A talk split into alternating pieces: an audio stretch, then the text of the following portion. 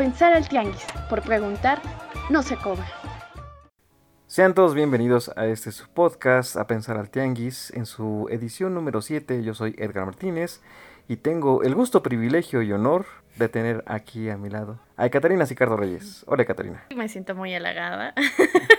sé qué decir. Pues hoy tenemos un tema complicado, difícil, devastador en muchos sentidos, pero importante porque pasa, porque es una realidad en este país que es la desaparición forzada y la desaparición. La desaparición forzada tiene que ver con el Estado. Y para ello vamos a hablar acerca de dos informes. El primero es Nos llama las locas de las palas, es un informe que ha sido publicado hace una semana más o menos por el Centro PRO, que ya es de larga trayectoria de defensa de los derechos humanos. Y tenemos con nosotros a Luis Orlando, un abogado representante de esta asociación, y a Virginia Garay, quien fue una de las participantes de este informe, y ella es la que inició el colectivo Guerreras en búsqueda de nuestros tesoros en Nayarit. Y este informe trata de nueve entrevistas con diferentes mujeres en diferentes regiones del país que están buscando a sus desaparecidos y nos habla primero que la mayoría de las personas que siguen en búsqueda, que se pelean con el gobierno, que se pelean con la delincuencia organizada, que son desplazadas, que persisten en la búsqueda de los desaparecidos son las mujeres. Así es, qué interesante es este dato, sobre todo porque son ellas precisamente las que siguen resistiendo, las que siguen conformando estos colectivos, muy a pesar de la incompetencia y muchas veces de la complicencia y displicencia que tiene la misma autoridad dentro de estos casos de desaparición. Así es, es una cuestión terrible en la que ellas no solamente tienen afectaciones por el terrible dolor que debe ser la desaparición de sino por todas las afectaciones psicológicas, de salud y económicas que esto ocasiona a su familia. Incluso muchas tienen que verse desplazadas de sus lugares. Y otro tipo de sensibilidad para hablar de la desaparición es el recetario para la memoria, que es un libro que se trata de mujeres que están en búsqueda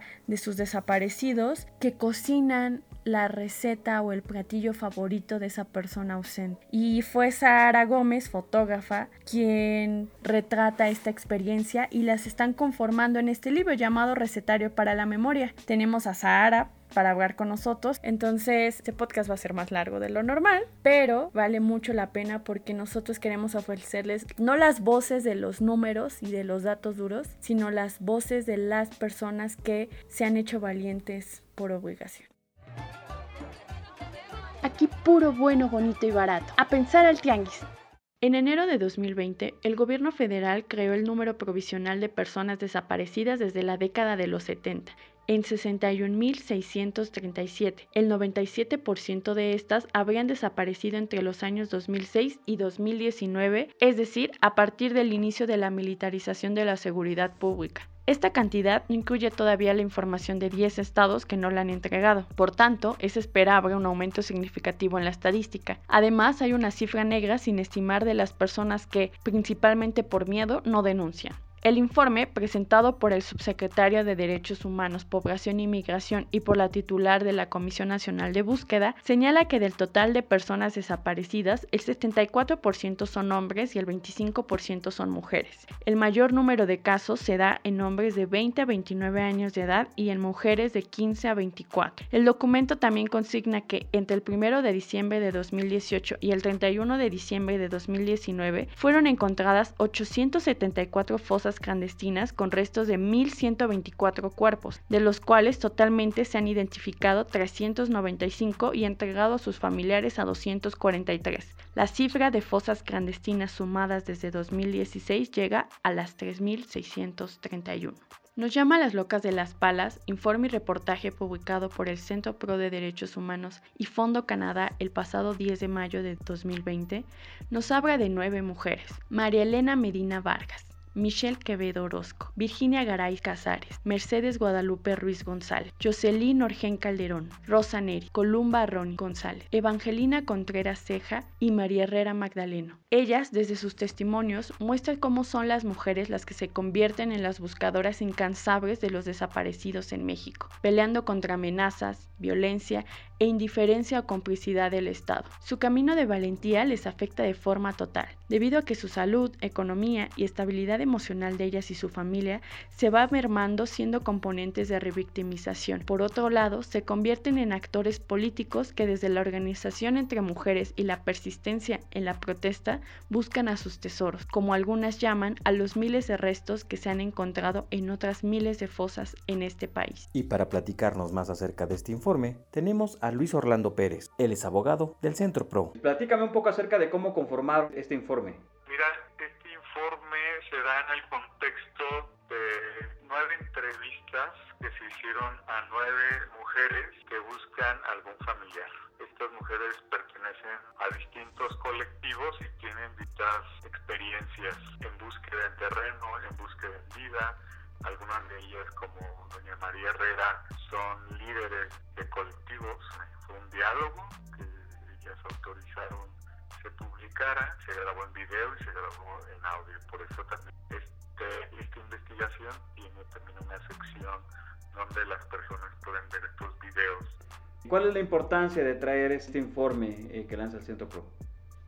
Mira, este tipo de informes son muy escasos, de hecho yo no conozco algún otro parecido, principalmente porque le da las voz a las mujeres. El movimiento por nuestros desaparecidos en México se caracteriza por tener sus integrantes, eh, la mayoría son mujeres. Entonces para nosotros es muy importante, primero, que sean las mujeres quienes hablen, que sean ellas quienes cuenten las consecuencias económicas, físicas, psicológicas de, la, de haber sufrido la desaparición de un familiar, pero también que den a conocer cómo se han ido construyendo como sujetas políticas, porque ellas se han convertido en interlocutores con gobernadores, con fiscales, con ministerios públicos, con medios de, de comunicación. Entonces, este tipo de informes lo que hacen es poner al centro a la voz de las víctimas y, amplía, digamos, de alguna manera su lucha por justicia y por verdad. ¿De qué forma el Centro PRO también acompaña a este tipo de, de organizaciones? Bueno, nosotros en el Centro PRO estamos eh, acompañando a algunos colectivos en el país, principalmente en Veracruz y hace unos meses empezamos a acompañar también eh, a compañeras del estado de Guanajuato y eh, mediante talleres. Eh, estos talleres lo que buscan es formar a, a los familiares, sobre todo en materia legal, en, en cuestiones de búsqueda en terreno, de búsqueda en vida, cómo darle seguimiento, por ejemplo, a sus expedientes, porque ante la ausencia de abogadas y abogados que, les brinden esos servicios, pues también ellas tienen que formarse, digamos, relacionarse cuando están en el Ministerio Público. Em, sobre todo, eso es lo que hacemos en el PRO, dar talleres de acompañamiento, de formación, de fortalecimiento de sus colectivos y también damos algunas asesorías puntuales en casos específicos que vemos que, porque podríamos apoyar. Otra forma también que nosotros desde el Centro PRO apoyamos es que estamos acompañando a la familia Trujillo Herrera. Hemos presentado junto con la familia un amparo que ha conocido en los medios como el amparo CES para que la ONU conozca casos individuales de personas que están desaparecidas. En este momento el proceso legal va que estamos esperando que inicie juicio en la Suprema Corte de Justicia de la Nación, donde se va a resolver si el gobierno mexicano está obligado o no a aceptar la competencia del Comité de la ONU. Concretamente, ahorita es el caso de, de los cuatro hijos desaparecidos de doña María Herrera, los que estamos acompañando desde el Centro PRO. María Herrera creó un colectivo que se llama Familiares en Búsqueda María Herrera. Ese mismo colectivo se ha articulado con otros 70 colectivos en el país y han creado la red de enlaces nacionales. Las oficinas de esta red, eh, digamos, donde se reúnen eh, una vez por semana compañeros de diversas partes del país que están en la Ciudad de México, que por distintas razones vienen hacer trámites o la protesta, eh, estas instalaciones están en, el Centro PRO. También el Centro PRO está apoyando con eh, asistencia humanitaria a los colectivos cuando tienen, cuando tienen que venir a la Ciudad de México, que se desplazan de diversas partes del país, se les brinda hospedaje y en algunas ocasiones también alimentación.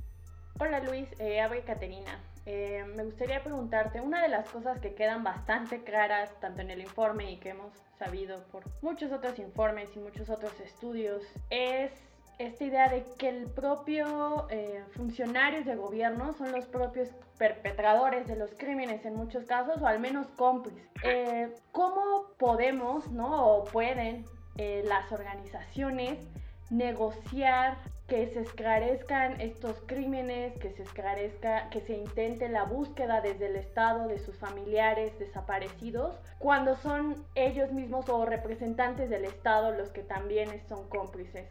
Eh, ¿Ustedes cómo aconsejan que se negocie, que se cuiden también las personas? Porque una de las cosas que también quedan bastante claras en este reportaje informe es la idea de que no solamente desaparecen sus familiares, sino que ellas en muchas ocasiones quedan amenazadas e incluso se tienen, son desplazadas porque tienen que irse por amenazas por continuar la búsqueda de sus seres queridos. Sí, pues acabas de describir la dura y difícil realidad de nuestro país.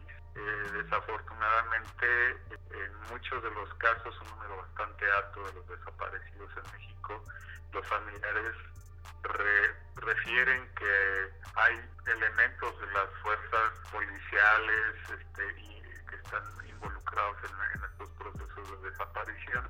Y bueno, es una situación muy compleja que tienes que analizar caso por caso. Ahora, lo que nosotros creemos es que es gracias a estos colectivos y estos movimientos que poco a poco los procesos de, por ejemplo, las creaciones de leyes, las creaciones de comisiones estatales han ido incrementando en el país y son los colectivos mediante protestas, mediante eh, diversas formas muy creativas de presionar al gobierno que han ido generando eh, instituciones y leyes al servicio de, la búsqueda de desaparecidos y me parece que la experiencia de los colectivos lo que nos dice es que una de las formas de lograr que esto termine que ya no haya más desapariciones en el país y que se busquen a los desaparecidos es por medio de manifestaciones, de plantones, exigencias públicas en medios,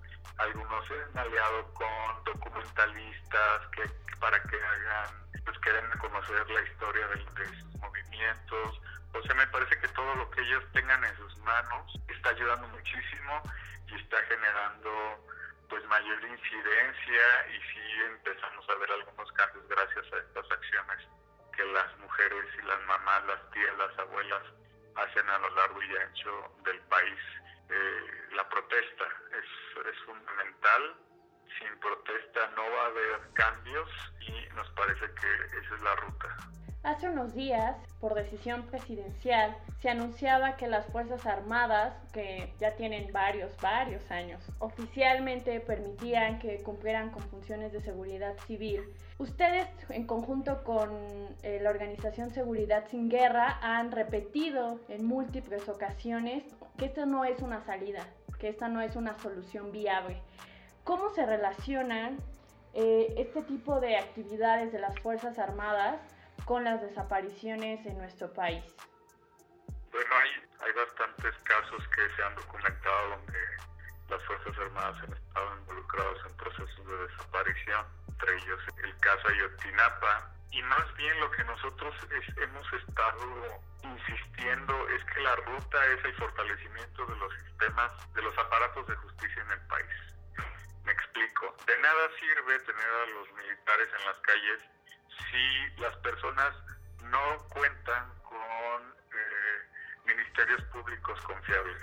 Hay que fortalecer los ministerios públicos, hay que incrementar los presupuestos, hay que mejorar la capacitación de los ministerios públicos. Y si el Ministerio Público no investiga, si el Ministerio Público no está eh, bien formado, pues de nada sirve que estén agarrando gente en la calle eh, sin para que después lo suelten porque las investigaciones desde el Ministerio Público estuvieron mal hechas. Entonces nosotros lo que creemos es que hay que fortalecer ese primer, esa primera institución donde las personas acuden eh, en casos de desaparición como un primer lugar a denunciar. Si esta institución no funciona no tiene ningún sentido lo demás. Igualmente se ha dicho mucho que son pocos los, los abogados, igualmente las escuelas de derecho que incluyen dentro de sus materias, sino también eh, a forma profesional, por ejemplo, el, estudio el de, por ejemplo, de la ley de, desaparecidos. Y también cada vez son menos aquellos quienes quieren apoyar muchas de las veces a estas organizaciones. ¿Tú a qué crees que se deba esta omisión profesional por parte de, algunos, de algunas escuelas de derecho al mismo tiempo, pues también de los mismos profesionistas que pueden llevar en algunos casos eh, algunos de estos temas y que al final tal vez muchas veces los desechan?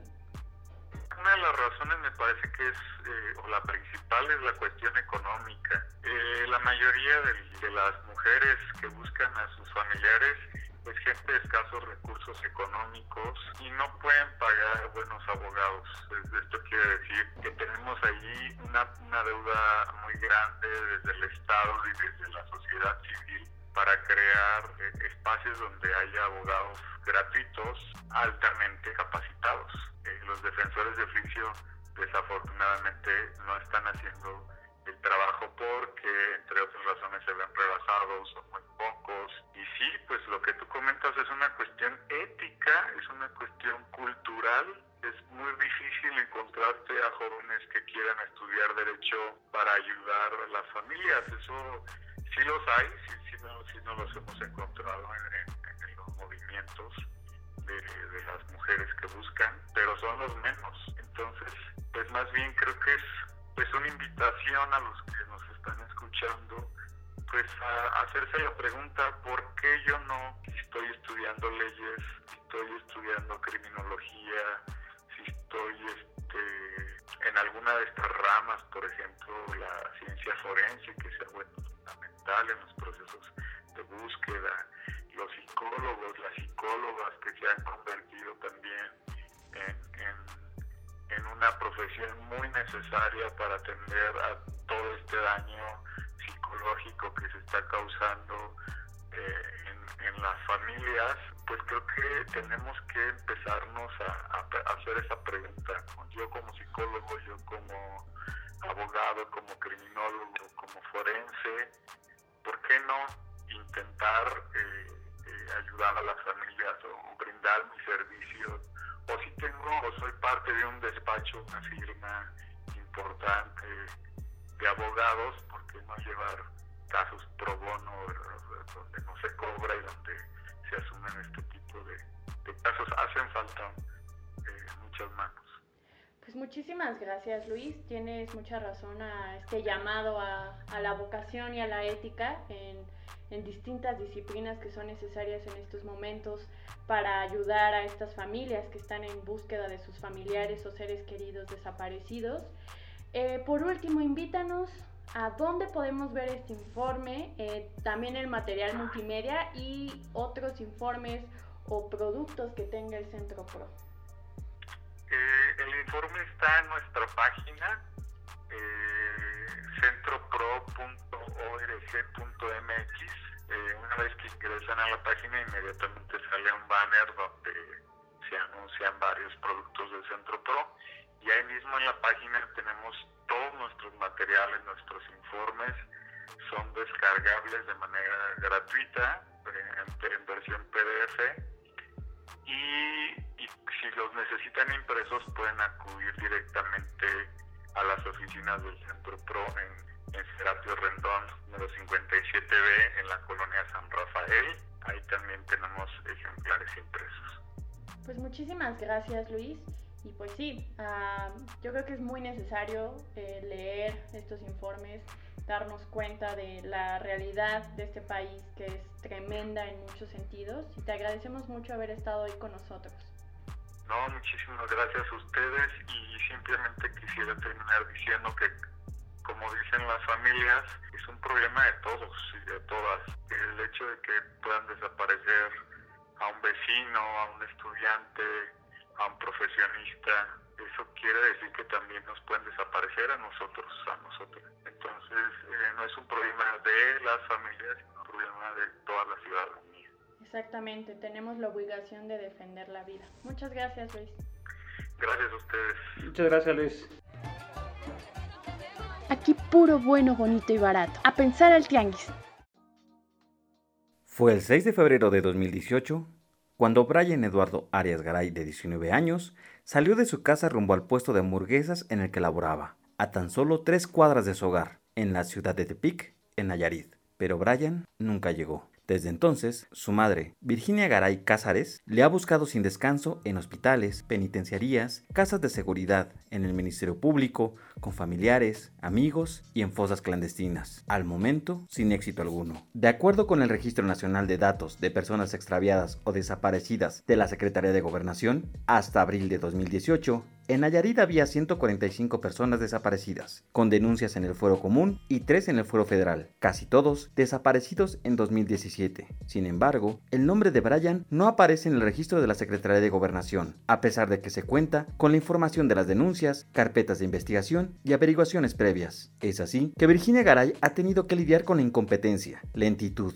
corrupción y probable complicidad del sistema judicial en México, lo que finalmente la llevó a conformar el colectivo Guerreras en Busca de Nuestros Tesoros, AC, y al mismo tiempo a formar parte del informe antes mencionado, emitido por el Centro PRO, llamado Nos llaman las locas de las palas. Como ya se ha mencionado, estas organizaciones tienen que lidiar constantemente con la burocracia del aparato legislativo nacional y al mismo tiempo permanecer firmes en su búsqueda. Pero, ¿cómo llevar a cabo la relación con el Poder Judicial con dichos antecedentes? Virginia nos platica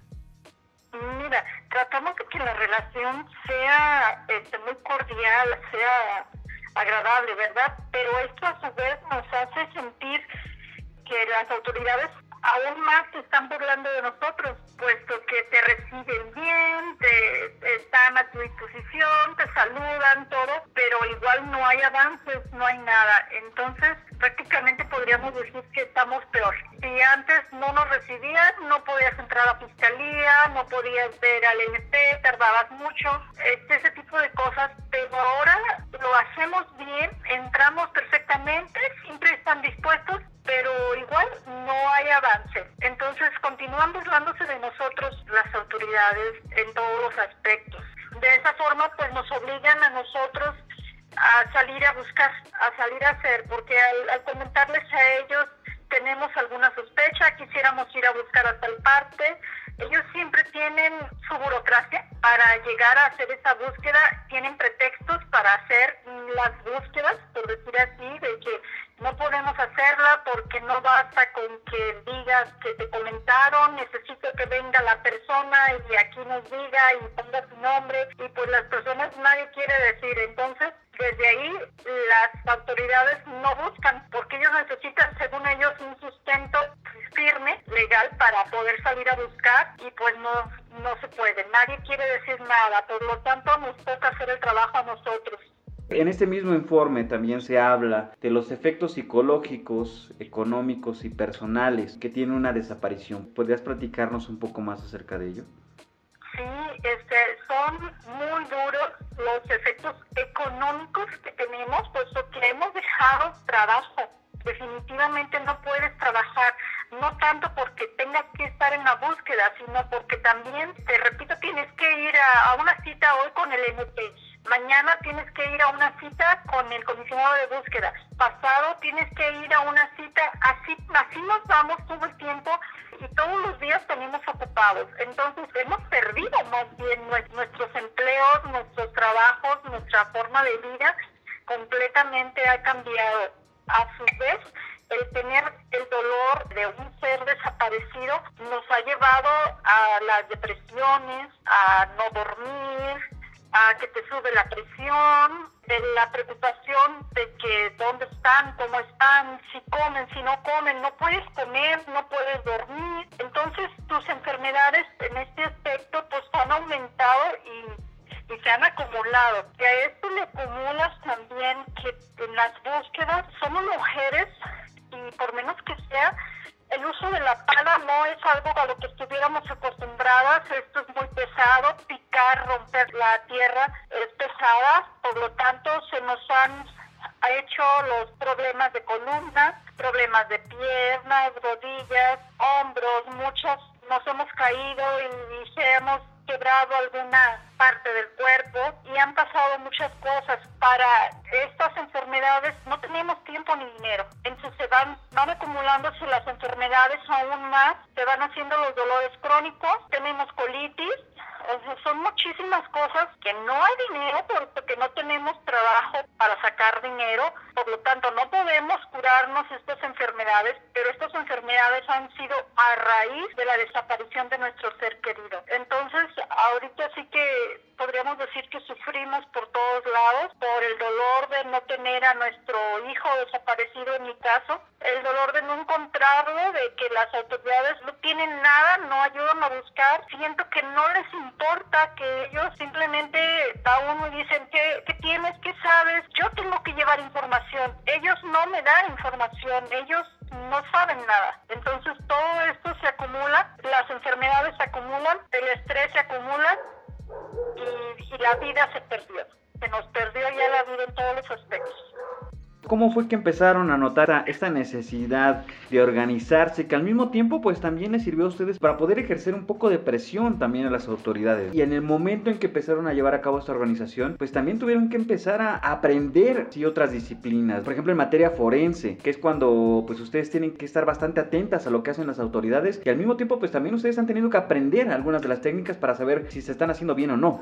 Efectivamente, ese ha sido el paso más difícil que, que tenemos, aunado a siempre que estamos ocupadas o siempre tenemos alguna actividad, tenemos que capacitarnos porque simplemente cuando nos empezaron a tomar ADN, de entender por qué a veces te dicen, no, es que tiene que ser, eh, no, no va a ser de la mamá, tiene que traer el del papá, no, pero es que está un hermano, no, el del hermano no sirve, tiene que ser el del otro hermano. Entonces entender por qué me estás diciendo eso, entonces de ahí parte la necesidad de capacitarnos, cuál es el ADN y por qué. Después comenzamos a, a buscar porque ellos no, no buscan, encontramos una sosa y nosotros simplemente como observadores veíamos cómo sacaban los cuerpos así, a jalones, jalones y los ponían en una bolsa y los revolvían, pero esto complicó mucho porque ya estaban revueltos todos los restos. Hasta ahorita muchos no se han terminado de identificar porque ya este, hicieron mal esto. Entonces, esto nos llevó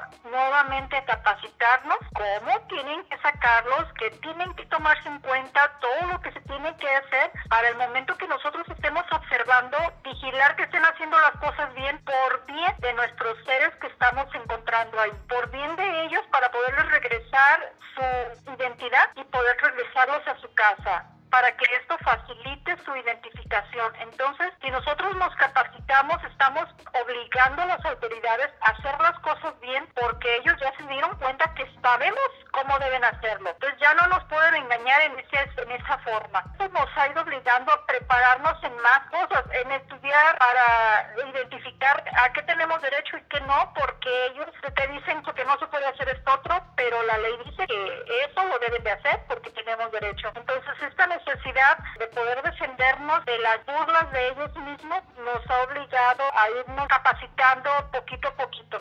Eh, me gustaría, justo en este informe que publica el Centro PRO, habla de la estigmatización. Primero porque hay un dolor enorme que ustedes sufren al tener un familiar o una persona amada desaparecida, pero después la persistencia de la búsqueda también crea una estigmatización. Cuenta el informe cómo poco a poco se van quedando sin personas, que la mayoría intentan decirles, ¿no? Ya no lo busques, ya darlo por terminado esta situación, pero ustedes justo persisten en la búsqueda, me gustaría preguntarte cómo fue este proceso y cómo fuiste creando esta asociación de llamada Guerreras en búsqueda de nuestros tesoros y cómo es la organización dentro de ustedes, cómo funciona la organización tanto para su acompañamiento como para poder hacer una presión más organizada ante el gobierno y también para estas pues ayudas mutuas que se dan entre ustedes. Es un trabajo complicado, honestamente. Pierdes amigos, familia y todo desde el primer día. Desde que el momento en que tú pusiste la denuncia y tuviste que publicar o estás preguntándole al vecino si vio a, a mi hijo, qué pasó, desde ese momento ya no te vuelven a voltear a ver, ya empieza la gente a, a, señalarte, entonces desde ese momento se pierde todo. Y conforme estamos en esto, entonces pues, a una persona que también tiene un ser desaparecido y, y entonces ya te entiendes y ya dices, sé lo que estás sintiendo, a mí también me volteó la cara la gente y comenzamos a unirnos. Al empezar a unirnos, entonces ya eh, juntas como te das valor y comenzamos así a apoyarnos una y otra. A estas alturas tenemos que dividirnos a lo mejor en tres, cuatro equipos en el colectivo porque mientras yo salgo fuera a buscar o a, trabajos de reuniones o cualquier cosa, aquí en Tepitro otra persona o otro grupo se sale a búsqueda en campo y al mismo tiempo si alguien está solicitando ayuda por la página o algo, otra persona está tratando de guiarla, de hacerla sentir bien, de, demostrarle que qué es lo que tiene que hacer y llevarla y vamos y darle ánimo porque sabemos lo que está sintiendo esa persona que nuevamente tiene un desaparecido. Entonces es un trabajo de equipo que este, nos ha llevado por lo mismo, porque la sociedad se voltea la cara, entonces solo entre nosotras podemos saber lo que se siente y ayudarnos. Y el paso que ya hemos dado, unas, las estamos trabajando, vamos enseñándole a las personas nuevas en el aspecto de que se animan a hablar, porque hay personas nuevas, pero sus desaparecidos tienen hasta más años que nosotros. Entonces, a las personas que apenas están sintiendo ese ánimo de hablar, les vamos diciendo o ayudando a dar ese paso que nosotros ya dimos. Y ha sido la manera en que hemos, hemos ido avanzando y como formamos el colectivo el colectivo lo tuve que, formar a un mes de que mi hijo había desaparecido, en marzo, y obligada por las mismas autoridades, porque incluso a mí, Derechos Humanos, me dijo directamente que si no tenía una organización bien, si no tenía credenciales, si no tenía algo así bien que no me atendían, que las autoridades no estaban obligadas, que no me iban a tomar en cuenta para cuando se hubiera fosas poder ir a ver, que no nos iban a tomar en cuenta para alguna actividad. Entonces, esa necesidad de que me tomaran en cuenta y que ahorita yo sé que no es necesario formar o estar en un colectivo, me obligó a formarlo. Entonces yo ahorita yo ya puedo decirle a cualquier persona, no necesitas estar en un colectivo. Si tú no quieres estar, no estés. Tú puedes hacer las cosas y tienes el derecho. Pero a mí eso fue lo que me obligó. Las autoridades no me obligaron a hacerlo. ¿Nos podrías contar un poquito en qué año y cuándo se formó exactamente el colectivo de guerreras en búsqueda de nuestros tesoros? Sí, mi hijo desapareció el 6 de febrero del 2018. El 19 de febrero hubo una toma de muestras de ADN en el hospital de aquí, el hospital central. Yo fui y ahí conocí a más personas que ya estaban en un colectivo, ya era un colectivo aquí en Nayarit. Entonces yo me quise arropar con ellas, integrándome, pero no me fue bien, no me ayudaban, no me contestaban el WhatsApp y ese tipo de cosas. Y al tratar yo de estar yendo con las autoridades, me, me dijeron, me decían esto repetidas veces y inmediatamente decidí hacerlo. Entonces con el colectivo yo comencé los primeros días de marzo, no sé, podría ser como el 5 de marzo, algo así donde yo ya con personas mismas que conocía les dije vamos a hacer, necesitamos estar unidas, voy a hacer credenciales, quién quiere estar, quién quiere que la ponga, mándeme su foto y comencé a hacer los gafet. Entonces fue cuando busqué un nombre, buscaba un logotipo, buscaba, ay, todo se me cerraba. Entonces ese día puse a trabajar. Hubo cinco personas que me dijeron yo me uno, yo me uno y este comenzamos. Hice las credenciales nuestra minuta, en, un cuaderno fui anotando a, tal persona le tocó este número de credencial, tal persona eso, porque me dijeron que todo eso lo debería de tener. Entonces, este fue como lo formé ahí, así, pero ya para registrarlo como asociación, pues ya me tardé un año. En el informe eh, dan a entender que normalmente, y abro por nosotros, los medios de comunicación, hablan de los familiares de las personas desaparecidas, pero que ellos justo eh, tuvieron la intención de hacer este informe o este reportaje porque se dieron cuenta que más del 90% de esas organizaciones o de esas personas que persisten en la búsqueda de sus desaparecidos son mujeres. Tú desde tu perspectiva personal, ¿por qué crees que sean la mayoría, casi en su totalidad, mujeres las que persisten en la búsqueda? Yo pienso que el factor principal de que seamos solo mujeres es que si existe el matrimonio, por ejemplo, en mi caso, hablo de mi caso, sí existe en mi esposo, vivimos juntos y todo esto, pero ¿quién trabaja? Nadie nos da apoyo, no, no salimos a ningún lado, repito que me quedé sin trabajo, no hago nada, por lo tanto, ¿quién va a solventar los gastos de la luz, de la comida, de todo? Entonces, él tiene que trabajar, ese sería el primer punto. En segundo punto, yo veo claramente que los hombres son incrédulos, posiblemente sería la palabra, porque siempre él a mí me dice, no, ¿para qué hago esto? No me van a hacer caso, o ¿para qué estoy haciendo tanto si aún no, no encuentro nada? O para qué estoy ahí cansándome, matándome, que pues lo deje, que, que si está bien él va a regresar en algún momento. O sea, ellos son más cerrados en ese aspecto, ellos no creen, son más desconfiados o, o su corazón es más frío, no, no encuentro la palabra adecuada, pero este, ellos no salen a búsqueda por eso, simplemente dicen, pues es que no, si está bien, él va a regresar, a ver cuándo regresa no, si andas allá con las autoridades, estás presionando, estás pasando corajes, pero no están haciendo nada, de todas maneras no te hacen caso.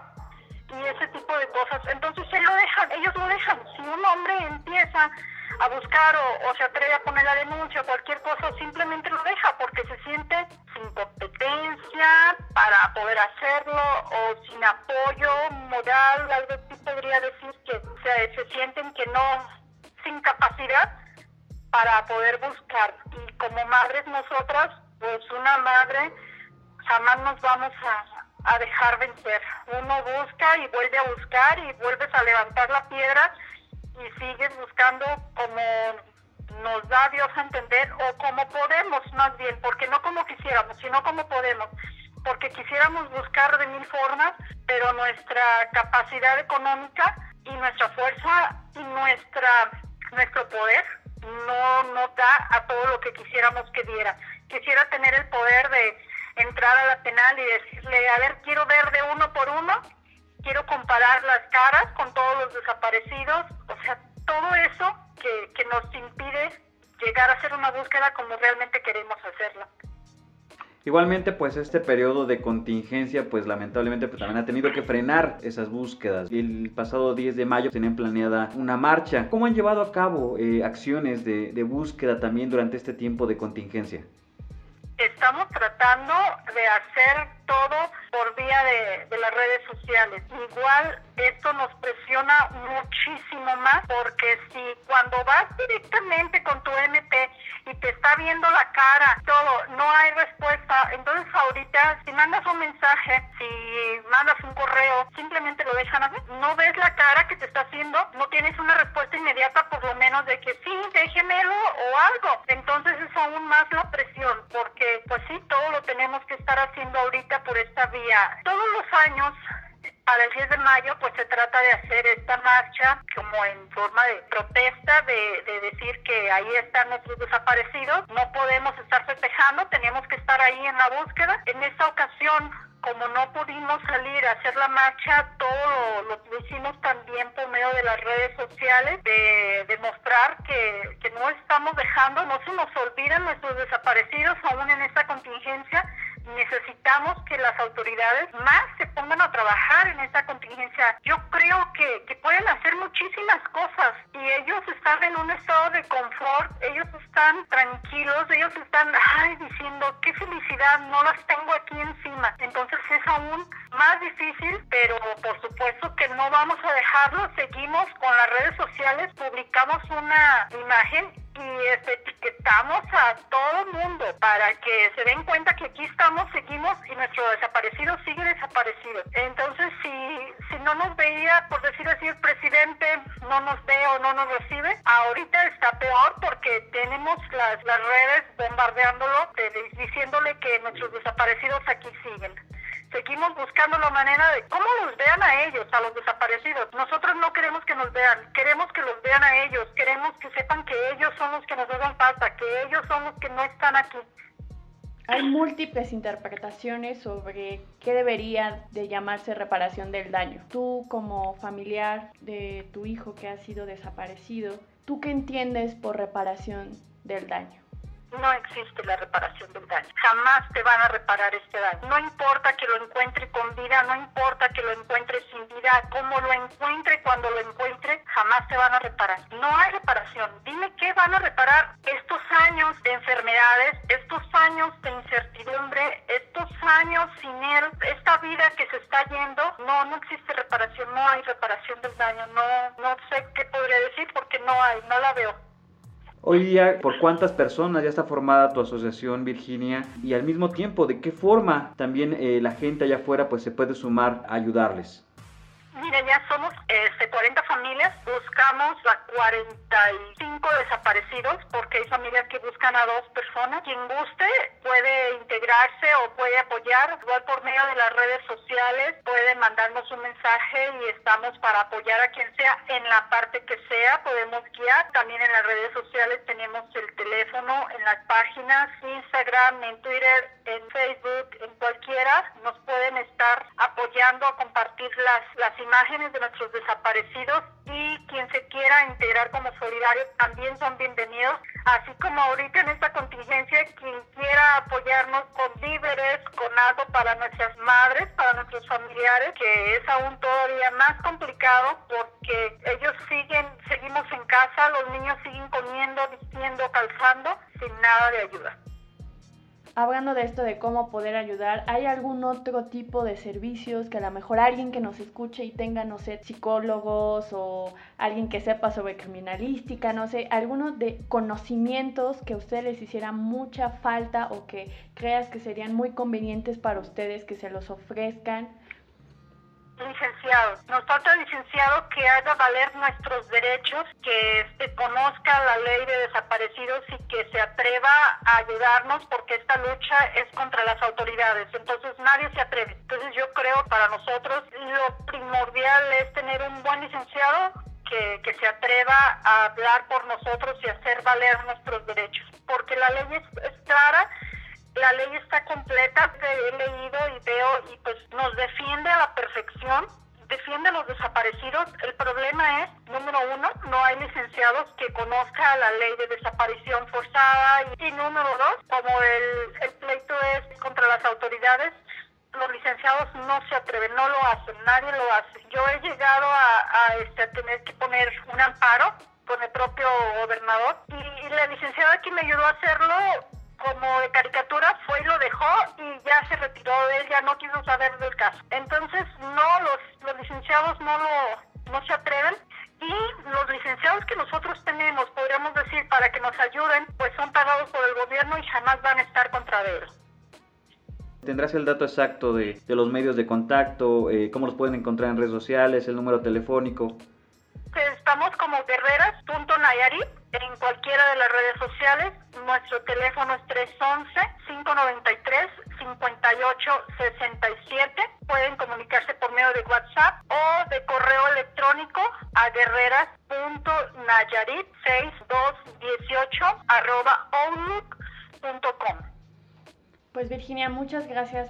Acompañarnos estos minutos. Lamentamos que alguien tenga que vivir este horror de la desaparición y bueno, ustedes resisten y nos enseñan lo complejo, también lo corrupto que es el sistema y pues esta idea de que pelear contra un Estado cuando es el mismo Estado el perpetrador de la desaparición o al menos el cómplice en muchas de las circunstancias de estas desapariciones. No es falso, es real. Aquí en Nayarit tuvimos a, letal Edgar quien ya está detenido y procesado por vínculos con el narcotráfico. Entonces, esto es real. Efectivamente, fue la autoridad quien perpetraron todos estos crímenes y efectivamente fue él. Entonces, imagínate cómo decía uno algo, mucha gente por eso ni siquiera se atrevió a denunciar en esas épocas, porque si hacías una llamada anónima, pues es la autoridad, identificaban inmediatamente el teléfono,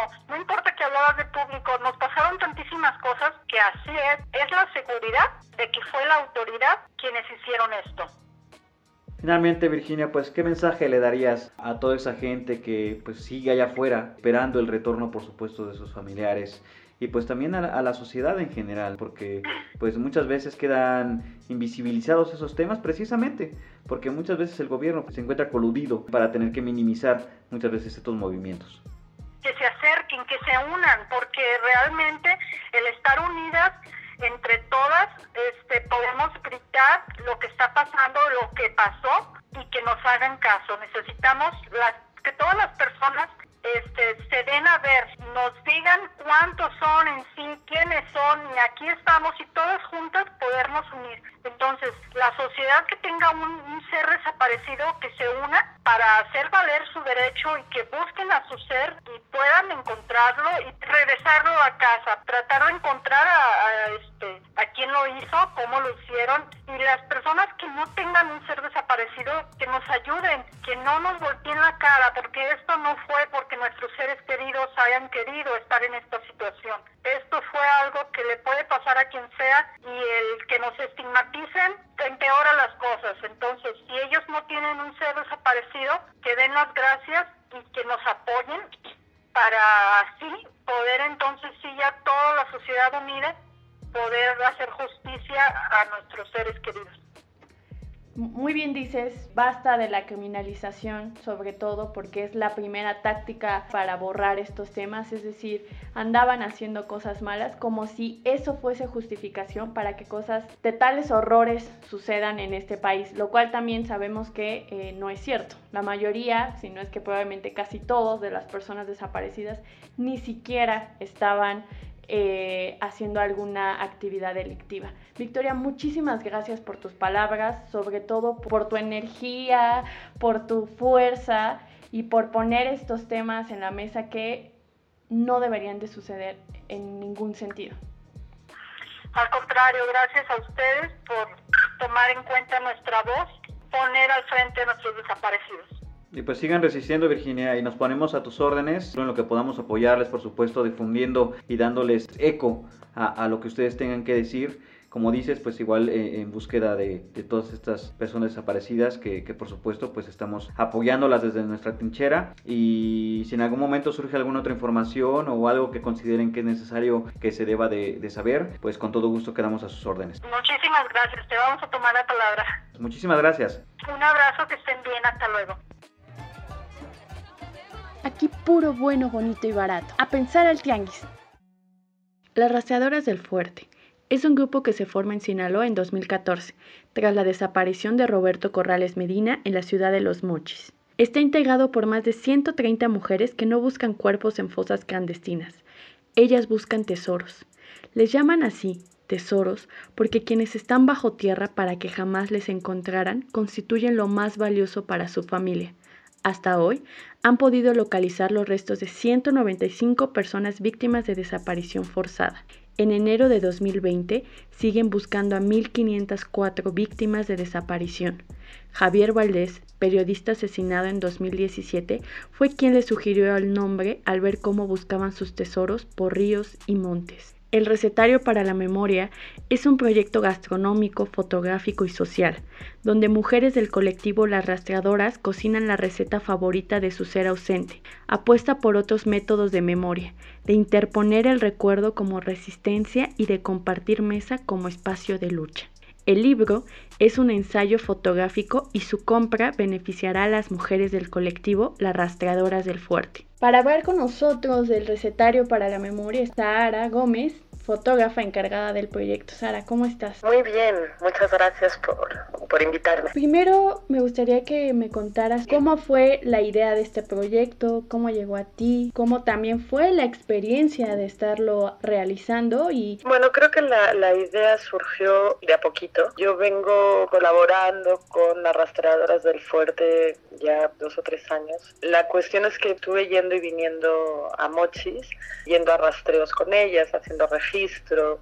En otros viajes hicimos unas proyecciones públicas de los rostros de sus tesoros, sus desaparecidos. Entonces, digamos que la idea del proyecto se vino armando desde los espacios compartidos con ellas. Pues la idea o el deseo era poder pensar conjuntamente en un proyecto que fuese colaborativo por lo tanto con coautoría, que también pudiese eh, acercar a esta temática tal vez a un público menos sensibilizado. Y en esos viajes y en esos espacios compartidos pues aparecen otro tipo de narrativa. ¿Quién es el que no está?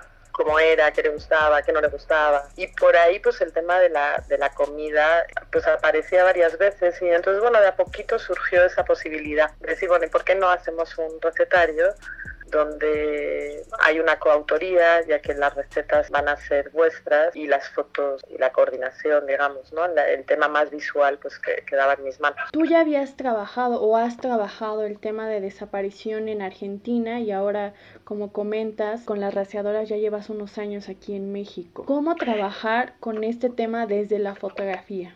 Pues mira, yo vengo trabajando con el tema desde hace bastante tiempo, desde el lado más teórico, desde mis estudios digamos, de historia del arte. Después, cuando volví a, tomarlo, digamos, desde lo fotográfico y desde la práctica fotográfica, pues efectivamente me acerqué a diferentes equipos forenses de Argentina, pero también de Guatemala, también de Colombia. Conocí a, las mujeres de Calama que buscaron a sus desaparecidos en el desierto de Atacama, en Chile, durante años. En México también conocí al equipo forense mexicano. Bueno, por ahí, en, esos caminares, conocí a las rastreadoras del fuerte. ¿Cómo se da? Creo que en, en mi trabajo como que hay varios capítulos. El recetario obviamente es uno de ellos, pero vengo de trabajar la topografía, vengo de trabajar las herramientas, vengo de trabajar los restos. Entonces como que se ha ido armando de una narrativa más grande y con más capas, con diferentes temáticas, todas vinculadas a la desaparición forzada. Pero desde cuáles son las herramientas que se usan, quiénes son los que buscan o quiénes son las que buscan, cuáles son los territorios de búsqueda. Me gusta lo que dices porque me parece que hay una diversidad de formas de ser sensible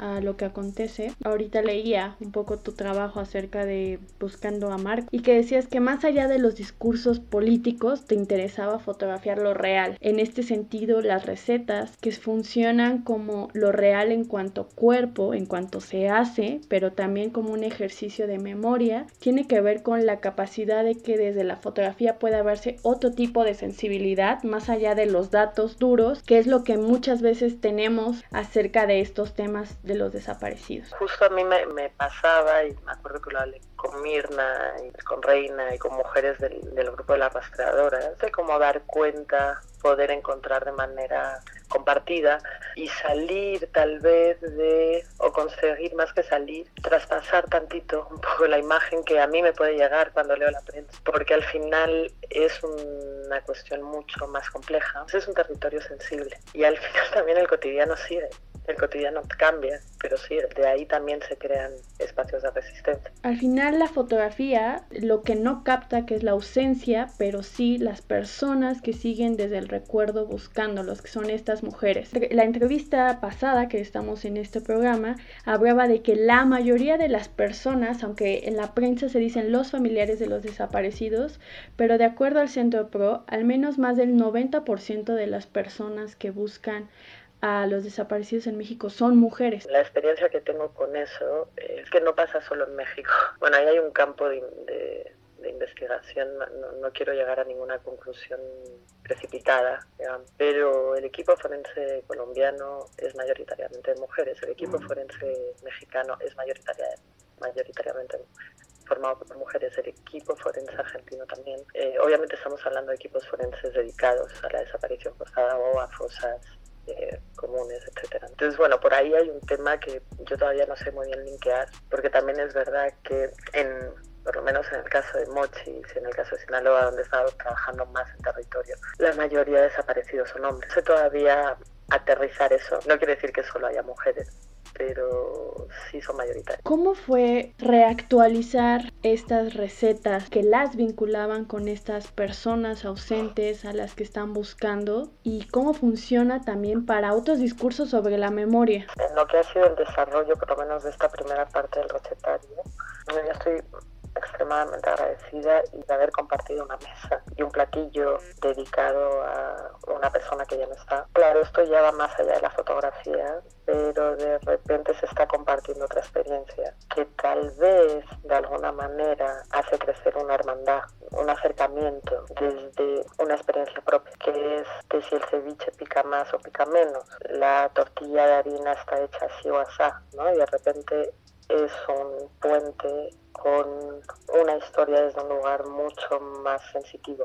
Y fíjate que cuando se inició este proyecto yo nunca lo había considerado y ya estando en el desarrollo, pues fue muy increíble en ese sentido, obviamente muy intenso.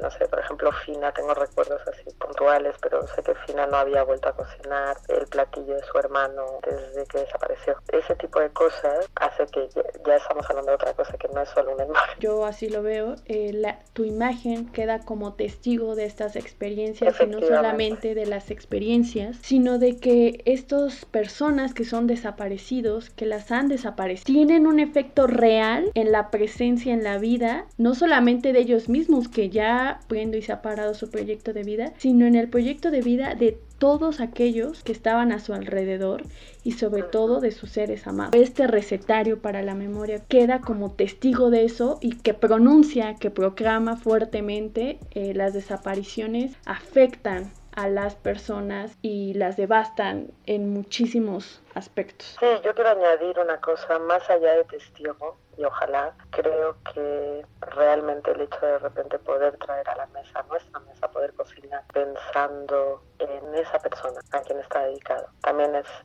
hacerlo presente de alguna manera, por lo menos también poder apropiarnos esa realidad. Pensar que también con nuestro cuerpo, con nuestra mente, es el ejercicio de memoria. Sara, cuéntanos, yo sé que todavía no están impresos ejemplares debido a la pandemia, pero por favor invita al público que nos está escuchando dónde podemos ver algunas de las fotografías y sobre todo dónde podemos apartar nuestro ejemplar. Y también tengo entendido que, si no mal recuerdo, la mitad de los fondos van a ser para la organización de las rastreadoras estas mujeres en Sinaloa que están buscando a sus desaparecidos. Sí, efectivamente. El grupo se llama Las Rastreadoras del Fuerte, están en Mochi, Sinaloa. Se fundaron en el 2014 a raíz de la desaparición de Roberto, que es el hijo de Mirna. El libro está a punto de salir. Se, se detuvo un poquito, pero en principio esperemos que a mediados de junio ya lo tengamos en mano. Y hay una página web del proyecto que se llama recetarioparaLamemoria.com y ahí se puede encargar el libro. Después en las redes también se encuentra como recetario para la memoria. Así es, pues invitamos a todos los que nos están escuchando a que primero observen el trabajo, pero también se sumen al apoyo obteniendo un ejemplar de este maravilloso trabajo que hace Sahara junto con las rastreadoras. La verdad es que el precio es más que accesible y que creo que es algo que podemos poner nuestro granito de arena ayudando a estas mujeres a persistir en la búsqueda de sus familiares. Pues Sara, muchísimas gracias por acompañarnos el día de hoy y de verdad que admiro mucho tu trabajo. ¿Dónde podemos observar tu trabajo? Muchas gracias. Hay una página web que se llama saharagom.com, mi Instagram se llama saharafoto con F y te agradezco mucho la invitación, ha sido un placer. Pues muchas gracias, Sara. Aquí puro, bueno, bonito y barato. A pensar al tianguis.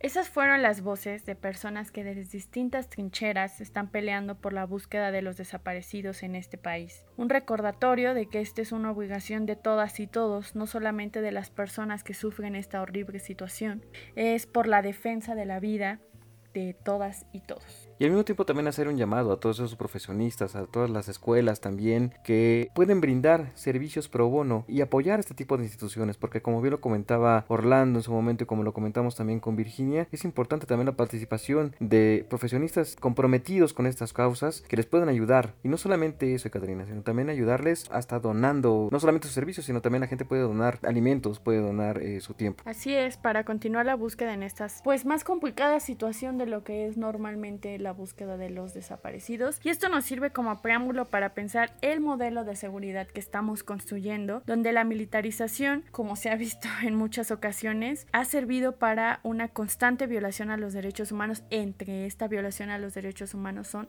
las desapariciones. Y bueno, recuerden que nos pueden seguir a través de nuestras redes sociales, en Twitter, Instagram y Facebook como Consume Local MX. Nosotros nos escuchamos la siguiente semana en un episodio más. Adiós, Catrina. Adiós a todos, todas, todos. Bye. A Pensar al Tianguis es un podcast original impulsado por Consume Local MX, equipo creativo Ecaterina Sicardo Reyes y Edgar Martínez Márquez.